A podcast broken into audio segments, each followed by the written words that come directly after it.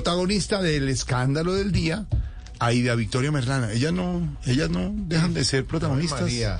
Pero eso es por traer gente en las redes, likes o qué. Es pura Pues, sí. Entre su mamá en. Venezuela y ella en Bogotá. Show. ¿No le, le quitan las ¿Está en redes y eso cuando están cumpliendo ¿Qué? pena o eso no se lo, Lo que quitan? pasa es que Para acuérdese que ella tiene un, ella in- interpuso un recurso, entonces hasta que la justicia no falle, ese recurso por ahora está libre, sigue libre, porque ella fue condenada por presunta por haber, dice la justicia, ayudado a la mamá a fugarse de un consultorio odontológico y por haber utilizado a un menor de edad que en ese momento era su hermano. ¿Y por qué es protagonista del escándalo de hoy? Pues es protagonista Jorge Alfredo porque resulta que grabó un video sexual. ¿Cómo? Sí, señor.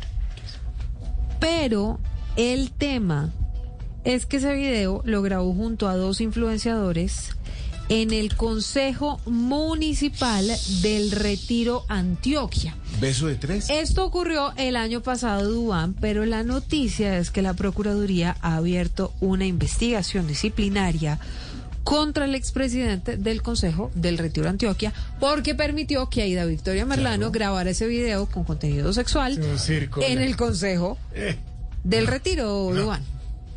Silvia, y es que este video para redes sociales generó escándalo en noviembre de 2021 porque se usaron las instalaciones del Consejo del Retiro, como usted lo decía allí, en el oriente de Antioquia. Pues la grabación fue de índole sexual con la participación de la influencer hoy condenada Aida Victoria Merlano y sus dos colegas también, Camilo Gaviria y Sebastián Buitrago, quienes interpretaron a un acusado y un defensor en una supuesta audiencia judicial para resolver el caso de dos personas que tuvieron una relación sexual en la que usaron un lubricante vaginal que es precisamente el que se promociona en este video. Señor Gómez, ¿a Pensándolo bien, tenía un sabor a chocolate.